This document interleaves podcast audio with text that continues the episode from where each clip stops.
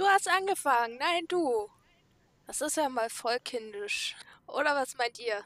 Ah, ich finde, du musst mir das sagen. Du musst mir das sagen, wenn du so anfängst, weil ich gar nicht weiß, was ich dazu sagen soll. Ich glaube, du hast angefangen. nee, du hast angefangen. Um, Wer hat nee, angefangen? Hast... Einigen wir uns drauf, Nadja hat angefangen. Gut, okay, Idee. ich habe angefangen. Womit überhaupt? Mit der zweiten Folge von Kalle Wirsch in Gefahr.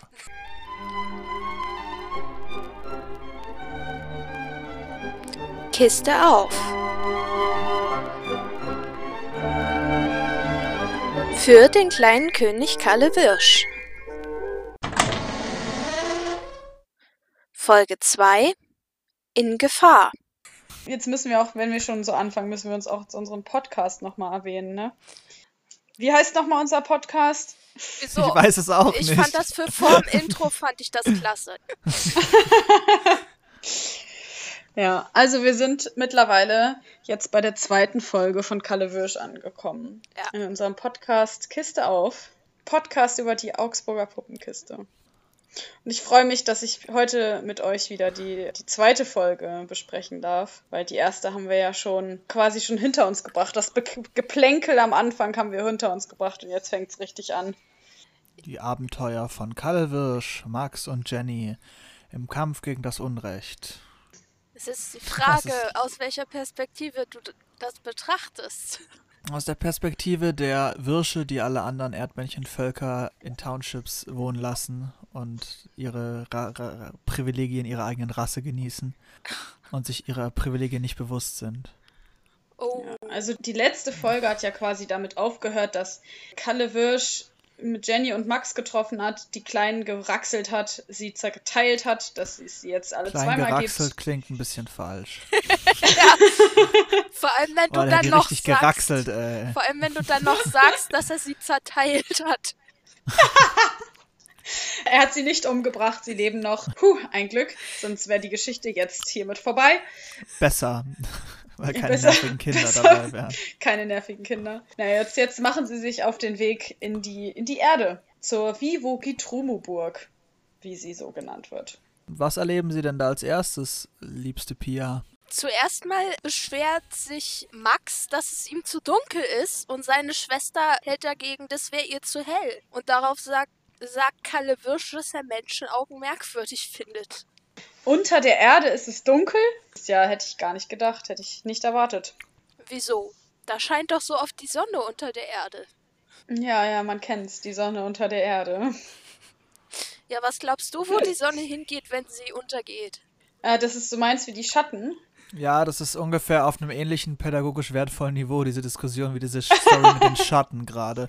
Die Folge ist ja sehr stark geprägt von so pseudopädagogischen Ansätzen, aber irgendwie nicht immer. Das ist so ein bisschen komisch. Diese Schatten sind irgendwie sowieso sehr weird. Sind die, kommen die zuerst in die Schattenhöhle oder wo kommen die ja, zuerst ja. jetzt hin? Die kommen tatsächlich erst in die Schattenquelle, an die Schattenquelle. Ja, ja weil sie im Dunkeln nichts sehen und jetzt wollen sie was sehen. Und daran habe ich mich als Kind auch wieder erinnert. Das hatte ich völlig vergessen, dass es das gibt, aber ich habe mich daran erinnert, dass ich das mal gelesen habe habe als Kind. Da sind nämlich Schatten in so einer Höhle von allen Leuten und die Schatten kommen immer, wenn man sie braucht. Okay, interessantes Konzept. In jedem Fall müssen die da halt ihre Augen dann so reinhalten, oder ist das nicht irgendwie so? Oder also zumindest ja, glaube ich, dass es. Ja. ja, genau, die waschen quasi ihre Augen damit. Und mit jedem, mit jedem Mal Wasser wird es halt besser. Ich frage mich, wenn ich mir diese Quelle so angucke, wenn ich an so eine Quelle käme, die so aussehe und irgendein so Typ, den ich gerade erst kennengelernt habe, würde mir sagen, ja, äh, wasch mal deine Augen in diesem ekligen Zeugs da. Ich würde es nicht machen. ganz normaler Tag, ganz normaler Tag in einer deutschen Großstadt, ne? So geht man da halt miteinander um. Nach, also nach dem Feiern Sehr vertrauenserweckend. Aber es gibt, wenn ich jetzt, ich bin ja wieder die, die aber im Buch sagt, ne? Es gibt tatsächlich in dem Buch, was ich habe, eine sehr schöne Illustration davon. Das finde ich irgendwie cool. Also da ist ist quasi so eine Höhle abgebildet und da ist so Wasser drin und da sind so ganz viele Schatten, die sind so länglich und die, die beugen sich und so, das ist ganz cool. Und rechts gucken quasi in diese Höhle Kalle Wirsch und Max und Jenny rein. Das, also die Illustration ist wirklich echt ziemlich cool geworden, muss ich sagen. Und der Kalle Wirsch, wie sieht der aus?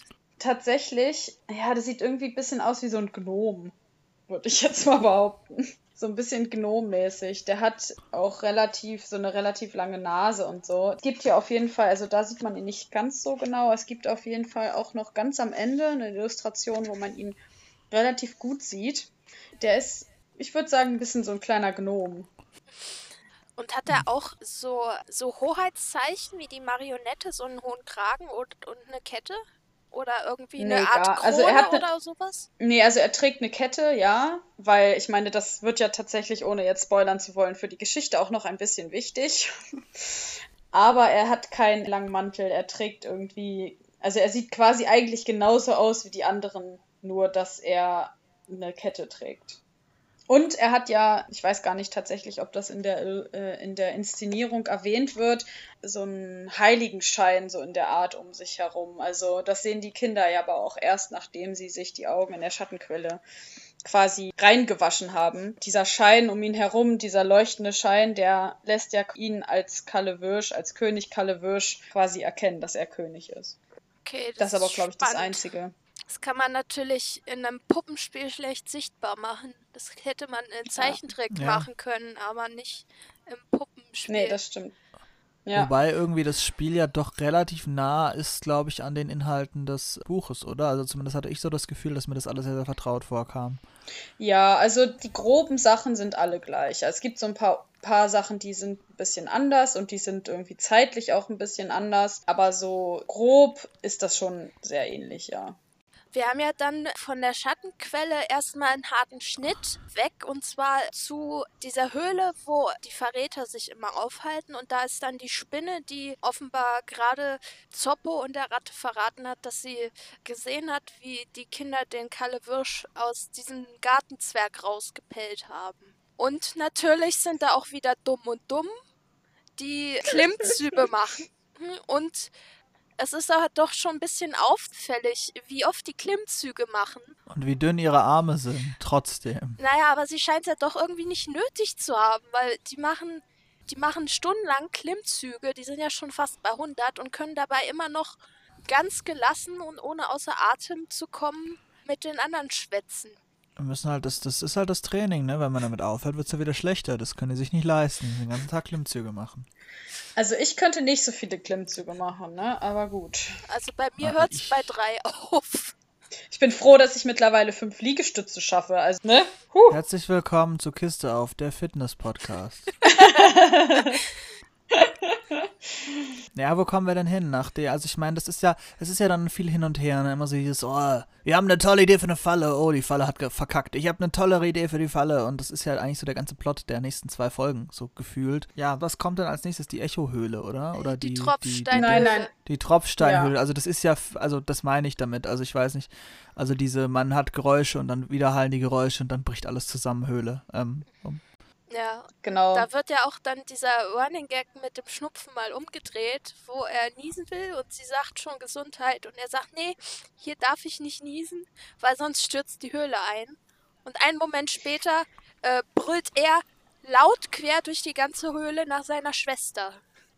Ganz ehrlich, wenn man weiß, man ist in so einer Höhle, ne, die ist einsturzgefährdet und das ist gefährlich, dann bleibe ich da nicht stehen und unterhalte mich die ganze Zeit. Ich gehe einfach durch sie durch, fertig. Das wäre ein guter Plan. Ja, aber dann wäre es ja auch langweilig, ne? Ja, aber nebenbei finden sie ja dann auch noch dieses seltsame Schriftbild an der Wand. Das Ein fand ich auch so SOS gut. mit einem Boot drunter. Was kann das wohl bedeuten? Ich frage mich auch, ob man in der Schweiz wirklich so schreibt. nee.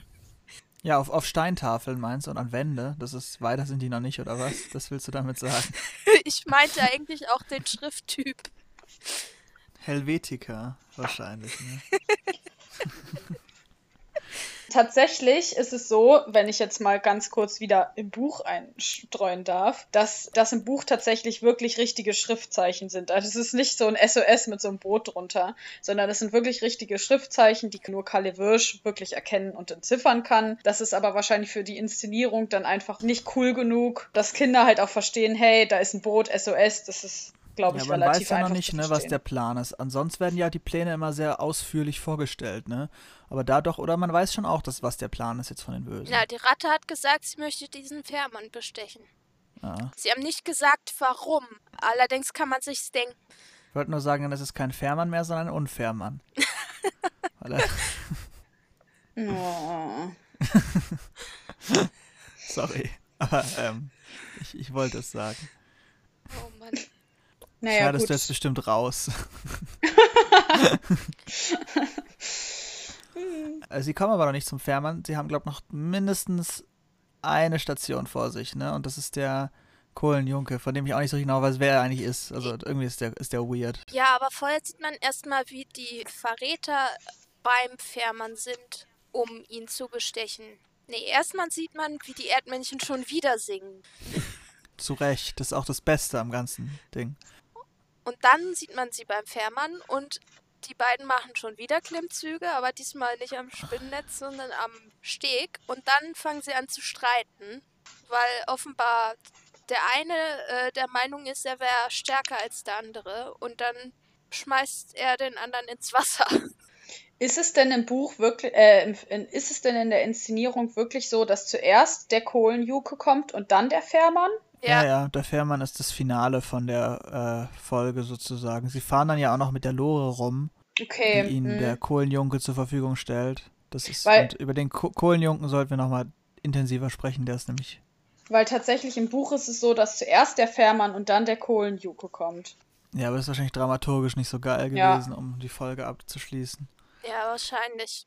Der Fährmann ist aber schon auch ein richtiger, richtiger Arsch irgendwie. Der Fährmann ist auch, habe ich gelesen, eine Anlehnung an den Charon aus der griechischen Mythologie. Ja, das, das ist ja schon auch alles sehr, sehr ähnlich. Es hat ja auch was von diesem Abstieg in die Unterwelt irgendwie. Also das passt da ja ganz gut rein. Und das ist ja auch was, wo ich finde, dass dieses so pseudopädagogische, also du hast halt so Figuren, die ja entlehnt sind halt aus der griechischen Mythologie oder so und du hast halt auch dann diesen Kohlenjunke, der irgendwelche Wörter da erzählt und du hast irgendwie das Gefühl, so ein bisschen was Pädagogisches soll das schon sein.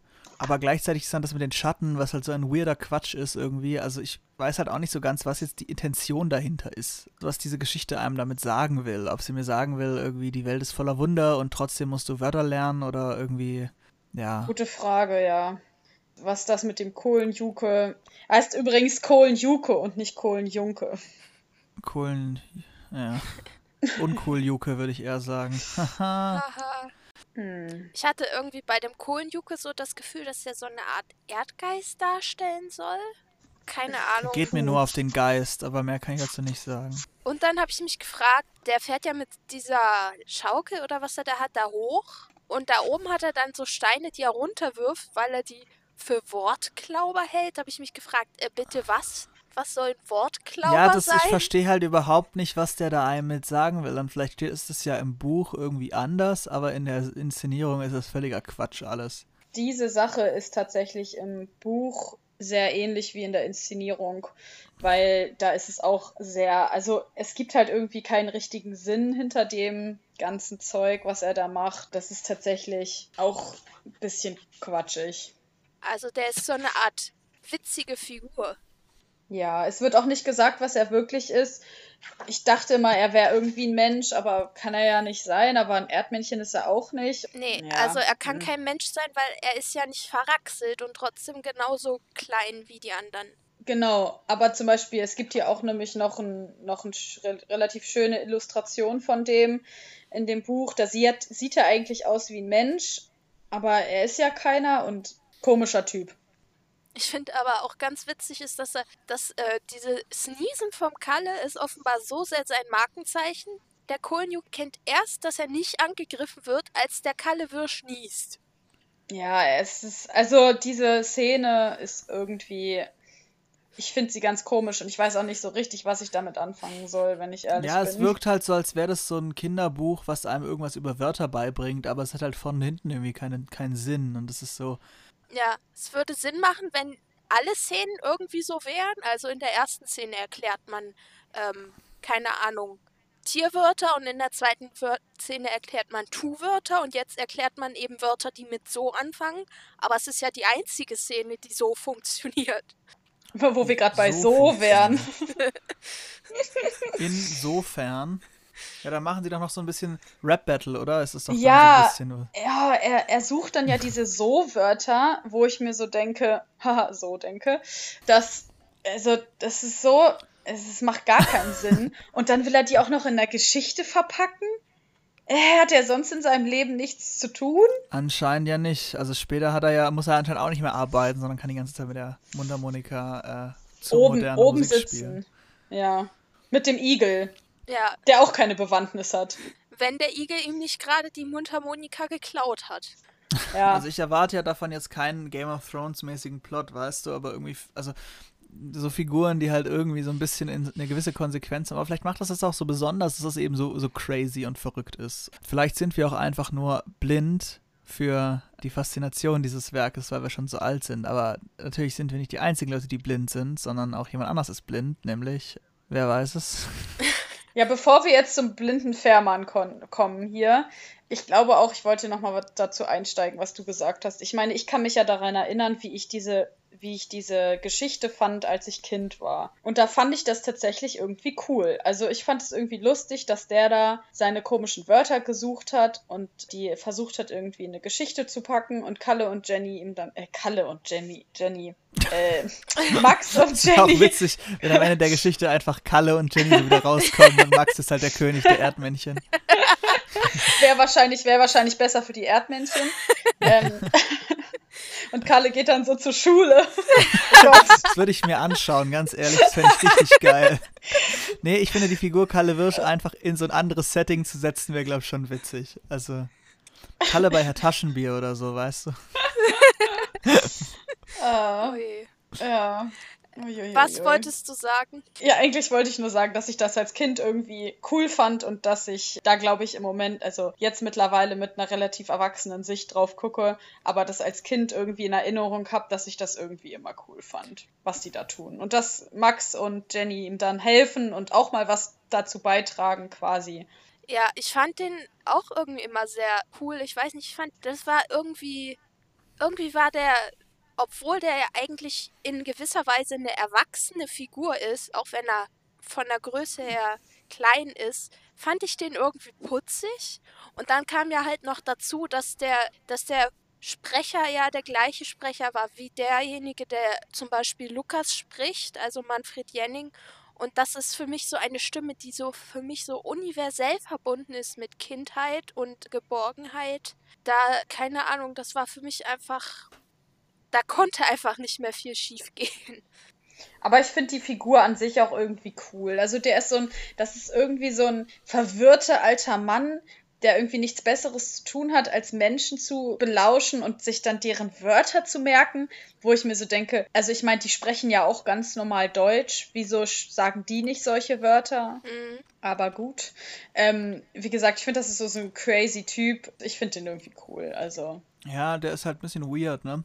Wie gesagt, ich finde irgendwie, es ist ein ganz komisches One-Off-Kapitel von dieser Geschichte. Vielleicht ist es auch einfach so eine Art Füllkapitel, keine Ahnung. Das Buch war zu, Buch zu kurz, kurz war. oder man musste mal eine Pause machen, weil man darf ja Kinder nicht permanent mit Spannung belasten. Ich weiß es nicht. Ja, aber mit Stein, Steinbewurf darf man sie dann trotzdem belasten, oder wie? Oder die Autorin wollte gern ein bisschen mehr Witz drin haben. Ich weiß es nicht. Vielleicht auch ein bisschen mehr Bildung, in Anführungszeichen. Oder es kann auch einfach sein, dass diese Autorin diese Figur hatte, lange bevor der Plot stand und dann verzweifelt versucht hat, sie irgendwie darin unterzubringen. Wäre es jetzt eigentlich komisch, wenn wir jetzt anfangen, über Tilde Michels, also die Autorin vom Buch, zu sprechen? Nö, das kann man ruhig machen, aber ich habe halt keine Ahnung. Tatsächlich habe ich auch nicht so viel. Ich habe nämlich tatsächlich mich ein bisschen informiert. Ich habe nicht so viel gefunden, weil tatsächlich Kleiner König Kallewirsch das berühmteste Stück von ihr war. Und sie hat, sie hat tatsächlich echt viele Sachen geschrieben und auch relativ viel übersetzt. Also die war Übersetzerin ähm, irgendwie ins Französische. Ich glaube Französisch auf jeden Fall. Und, oh, lass mich, gefährliches Halbwissen, ich glaube Englisch. Aber Kleiner König Kallewirsch ist halt quasi das bekannteste Werk, was sie selber geschrieben hat. Die ist auch gar, auch gar nicht, glaube ich, gar nicht so lange tot, obwohl das ist jetzt auch gefährliches Halbwissen. Jetzt muss ich mal selber kurz gucken, bevor ich, bevor ich hier äh, Quatsch erzähle. 2012. Ja, genau. Ist, äh, 2012, genau. 2012 ist sie gestorben. Also, ja, gut, zehn Jahre. Ja, ist relativ lang, aber geht auch noch.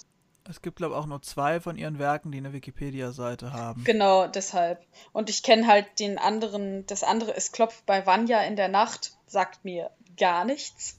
Nada. Nee, sagt mir auch nichts. Genau, aber sie hat halt auch relativ viel übersetzt. Aber sonst ist sie tatsächlich, glaube ich, nicht so die mega bekannteste Autorin, die es so, die es so gibt. Man muss ja fast schon befürchten, dass der kleine König Kallewürsch durch diese Inszenierung so einen Hype bekommen hat. So wie er zum Vermutlich, Beispiel, ja. zum Beispiel der Jim Knopf und die Puppenkiste sich gegenseitig hochgepusht haben. Ja, vermutlich schon irgendwie. Na gut, aber wollen wir dann mal zum Fährmann kommen?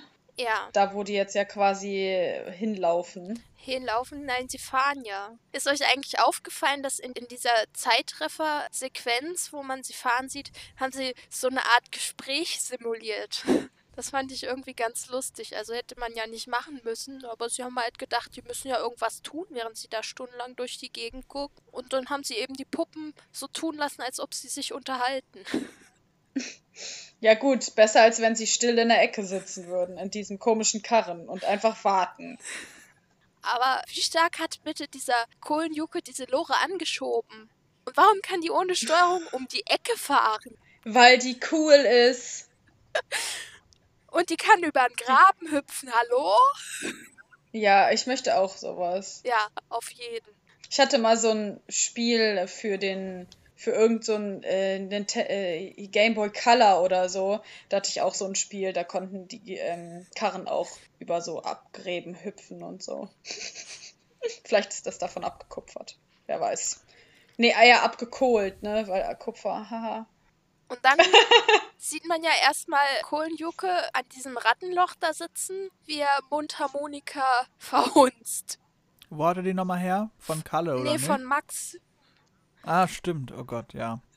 Und dann kommt Otto dazu und beschwert sich. Über den Vulkan, oder? Ist es doch schon mit dem Vulkan? Er beschwert sich über die Musik und Kohlenjuppe beschwert sich über den Vulkan. Ja, genau, sage ich ja, dass das sozusagen die sich da aneinander vorbeireden, dass der eine meint, der Vulkan ist so schrecklich und der andere meint halt, die Mundharmonika ist so schrecklich. Genau. Otto meint noch, die Musik ist ihm zu modern.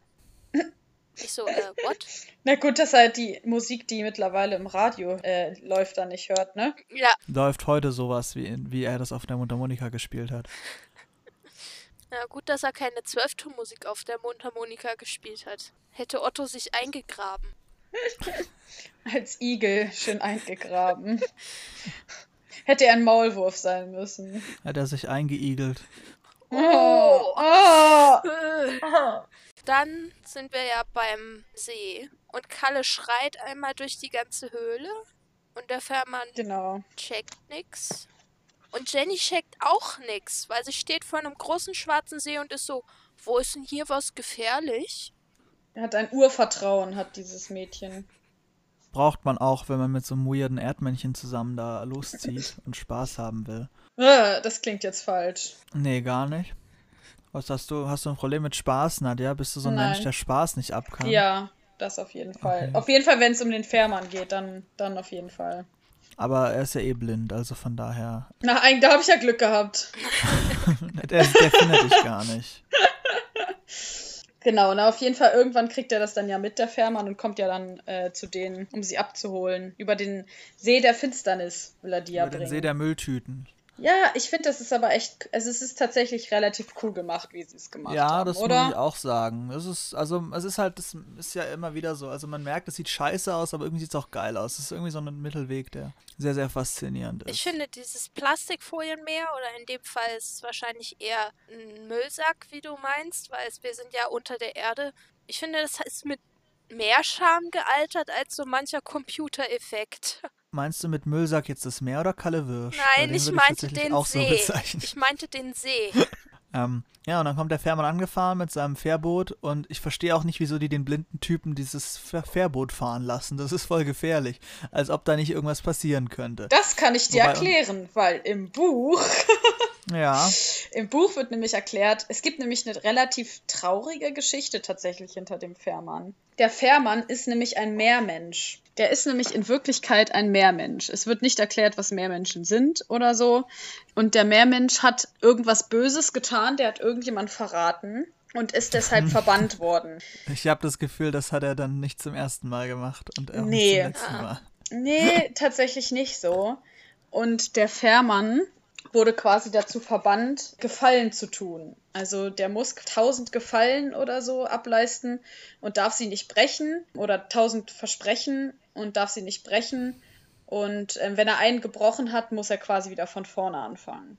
Und er hat aber erst irgendwie, weiß ich nicht, 250 von 1000 Versprechen oder so abgeleistet. Genau. Und das ist, ich finde es tatsächlich ein bisschen traurig. Ja, aber verspricht er dann auch nur dem Zoppo-Trump das und macht das deswegen oder will er da auch irgendwie profitieren von? Ja, genau. Also er verspricht das quasi Zoppo Trump, weil der dem irgendwie versprochen hat, ihm zu helfen und so, was er dann am Ende nicht tut. Ja, weil da wirkt es ja in der Dings wirkt für mich eher so, als wäre das einfach übelst der Arsch, der halt da irgendwie denkt, ich gönn mir hier ein bisschen extra Cash und schmeiß da halt mal den Kalle Wirsch über Bord. So, genau, also, das ist es, das ist es halt nicht. Also das wäre ja schön gewesen zu wissen für diesen Moment, weil das den Fährmann irgendwie ein bisschen menschlicher macht, weil wenn man weiß, dass er das macht, weil er Hilfe braucht, dann ist er ja eigentlich eine hilflose Person in einer Notlage und nicht einfach jemand, der das macht, weil er korrumpiert worden ist. Da wäre das Problem, glaube ich, einfach, dass er weiter hätte vorkommen müssen, in irgendeiner Form, um dieses Ding zu lösen, weil du keine Kindergeschichte erzählen kannst, wo irgendein so Typ einfach so tragisch zurückbleibt, weil der muss den Scheiß ja weitermachen. Ist ja nicht so, dass er dann am Ende irgendwie da ein Happy End hätte, oder? Also das ist ja dann einfach, sie lassen ihn ja dann zurück einfach. Genau, Ja. also ich habe das, ich habe die Stelle jetzt mal gefunden. Ich habe nämlich gerade ein kleines bisschen, was heißt Quatsch erzählt, das war nicht ganz richtig. Oh. Ja, ganz schlimm. Gefährliches Halbwissen. Naja, ich kann ja mal kurz äh, das sagen. Und zwar ist er, aus Feigheit hatte er einst seine Brüder im Kampf gegen ein Ungeheuer verraten. Viele wurden dadurch in Tod und Verderben gestürzt. Seitdem büßt er auf dem See in der Tiefe. Und dann muss er quasi Schwüre ableisten und Versprechen. Ähm, und dann steht hier, oh nein, wer sollte mich schon um etwas bitten? Selbst Topo Trump hat nicht gebeten. Er hat befohlen und mir Lohn versprochen. In den unzähligen Jahren, die ich an dieses Boot gebannt bin, habe ich erst 289 Mal Gelegenheit dazu gehabt, mich zu bewähren. Bis zum Zehntausendsten ist es noch lange. Also das heißt, wenn man Ja. ihm sagt, bring mich rüber, dann hilft ihm das nicht, sondern man muss ihm sagen, kannst du mich bitte rüberbringen? Ja, also tatsächlich ja. Es kommt halt Und- drauf an, wie du es rüberbringst, dass er dich rüberbringen soll, ne? Das ist. Genau. Aber wir können jetzt ja erstmal mit der Inszenierung weitermachen, bis ich, äh, bevor ich hier noch erzähle, Ja. was danach passiert. Das wäre jetzt ein bisschen. Cool sind die auf dem Boot, aber natürlich der Fährmann, der blind ist, nicht die sieht, dass auch äh, Max und Jenny mit an Bord kommen. Dann auf dem See will der Fährmann dann Kalewirsch von Bord schmeißen und damit halt seine Mission erfüllen. Aber dann sind halt Max und Jenny da und nehmen halt das, wie heißt der Raxel. Spaß nochmal? Das Raxeln dann Raxel. raus. Und dann wird geraxelt mit ihm. Also dann wird richtig geraxelt. Und dann äh, verliert der Fährmann die Raxelei und sie schaffen es da abzuhauen. Irgendwie halt so viel mehr passiert da jetzt ja nicht. Oder außer dass halt auch da wieder so ein Niesen drin ist, wo, er- wo dann der Fährmann auch wieder sagt, äh, hier Gesundheit oder Ja. etwaige ähnliche Wörter. Das fand ich sehr witzig, weil der will den gerade umbringen, aber selbst zu dem, den du gerade umbringen willst, musst du immer schön höflich Gesundheit sagen. Ja. Und in der Inszenierung ist es ja so, dass die dann einfach wieder weitergehen, ne? Ja. Und das finde ich im Buch so schön, dass da Kalle Wirsch tatsächlich Mitleid zeigt, ne? Also die, eigentlich wollte Kalle Wirsch nämlich den Fährmann fesseln und selber ins Meer, also in den See schmeißen. Und dass er da halt dann einfach liegen bleibt, er ist ja ein Meermann und kann nicht ertrinken. Und tatsächlich Jenny und Max überzeugen ihn so ein bisschen davon, dass er das nicht macht. Und er, also, ne, also er zeigt halt so ein bisschen mehr, mehr Gefühl in dem Buch. Naja, er sagt ja in der Inszenierung, hau ab, damit ich dich nicht mehr sehen muss. Genau, und also im Buch haben halt Jenny und Max Mitleid mit dem Fährmann. Und dadurch wird er dann quasi nicht von Bord geworfen.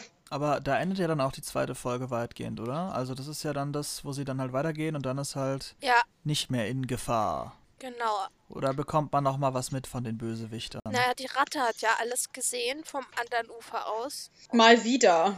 und läuft jetzt zu Zopotrum und ähm, erzählt ihm, dass sie über den See übergesetzt haben und sagt, ja, jetzt müssen wir eine neue Falle machen, du musst dir was ausdenken. Wieso? Wofür habe ich dich denn? Ah ja, ich habe schon eine Idee und dann singen sie ihr Lied. Und dann geht die Klappe zu Dann geht die Klappe zu. und auch die Kiste. Und die Kiste ja, die auch. Kiste auch. Also nicht mehr Kiste auf, sondern Kiste auch. Ja. Ähm, das, das heißt, wir sind mit der zweiten Folge jetzt ja auch schon wieder durch, ne? Ja. War schön, war schön mit euch. Schön über den blinden Fährmann und diesen komischen Kohlenjuke zu sprechen. Dieses Opfer, der sieht einfach nichts. Na, also ich finde die ja cool. Also ich finde ich finde die also ich finde die Charaktere, da muss man sich schon was ausdenken, um darauf zu kommen, ne? Also das Das ist ist schon was nicht nehmen, um da drauf unkreativ. zu kommen. So ein Raxel braucht man da schon, um, um da solche Gedanken zu haben. Schönes Raxel rauchen, dann passt das schon. Dann kommt man auf solche Ideen. Was passiert eigentlich, wenn man das raucht? Das ist Weiß ich nicht. Es stellt sich auch so ein bisschen die Frage, wenn der Fährmann der Charon ist, sind dann die drei jetzt tot? Ja, für mich ist Kalle Wirsch schon am Anfang gestorben. Also der war schon von Anfang an für mich gestorben. Und Max und Jenny, keine Ahnung. Die könnten sterben, das würde keiner merken. Das ist eigentlich das Traurige, ne? Was ist denn, Ja. wenn die beiden unten sterben? Sind dann ihre Zweitgestalten oben weg? Nee, ich glaube, die sind einfach wirklich gleichberechtigte Gestalten. ich glaube auch. Ja, gut. Ich glaube, dann gibt's die einfach nicht mehr. Das heißt, man müsste eigentlich sich immer teilen, weil man hat immer ein Backup. Ja gut, aber da hast du ja nichts von, wenn du stirbst. Das Ja, ist aber, jetzt die Frage. aber naja, ich ja schon. Also naja, irgendwie du nicht. ich. Wenn du stirbst und dein Klon lebt weiter, dann bist Ja, ja aber- nicht mehr du. Ne, Auch wenn die Person vielleicht denkt, dass sie du ist, bist es ja nicht du. Das ist ja ein anderer, anderer Organismus. Oh, das ist mir zu viel des Guten. Ah. es gibt da, Ich will die ganze Zeit über den blinden Fährmann reden, aber über das Klonen und die Folgen will ich nicht sprechen. Willkommen Ja, ja. zum Genetik-Podcast. Es gibt da eine Star Trek-Folge drüber, da könnte ich euch aber was von erzählen. Welcher, wel, welcher Serie denn? Aus The Next Generation. Muss das alles mal dringend wieder schauen. Mit dem Riker-Klon aus dem Transporter musst ihr mal angucken. D doch, ich habe so ganz dunkle Erinnerungen, aber es gibt so viele Folgen, das ist. Ähm, zum Glück gibt es von Kalle Wirsch nur vier. Ja. Und nicht Kalle Wirsch The Next Generation, Kalle Wirsch Voyager. Deep Space Nine hast du vergessen. Ja, ich fand die Kalle Wirsch-Filme nicht so gut. Also jeder zweite Kalle Wirsch-Film ist gut, die anderen sind nicht so gut. Ja, und die Remakes sind auch nicht so gut. Ja, da wird Kalle, Kalle Wirsch gespielt von, keine Ahnung, Hey, Kalle Wirsch bei Netflix finde ich super. von, von Till Schweiger. Oh! Oh Gott, dann versteht man den nicht. Ja, der nuschelt immer so. Ja, Ja, ja, dann äh, machen wir Feierabend. Ne? Ja, machen wir Ja, die Kiste ja. zu. machen wir. Tschüss, Tschüssi. bis nächstes Mal. Die verwendeten Geräusche stammen von der Website salamisounds.com. Der Podcast Kiste auf ist ein reines Hobbyprojekt. Wir wollen mit diesem Podcast kein Geld verdienen und haben keinerlei Verbindung zur Augsburger Puppenkiste oder zum Hessischen Rundfunk. Wenn ihr über uns auf dem Laufenden bleiben wollt, besucht uns auf YouTube, Twitter oder Instagram.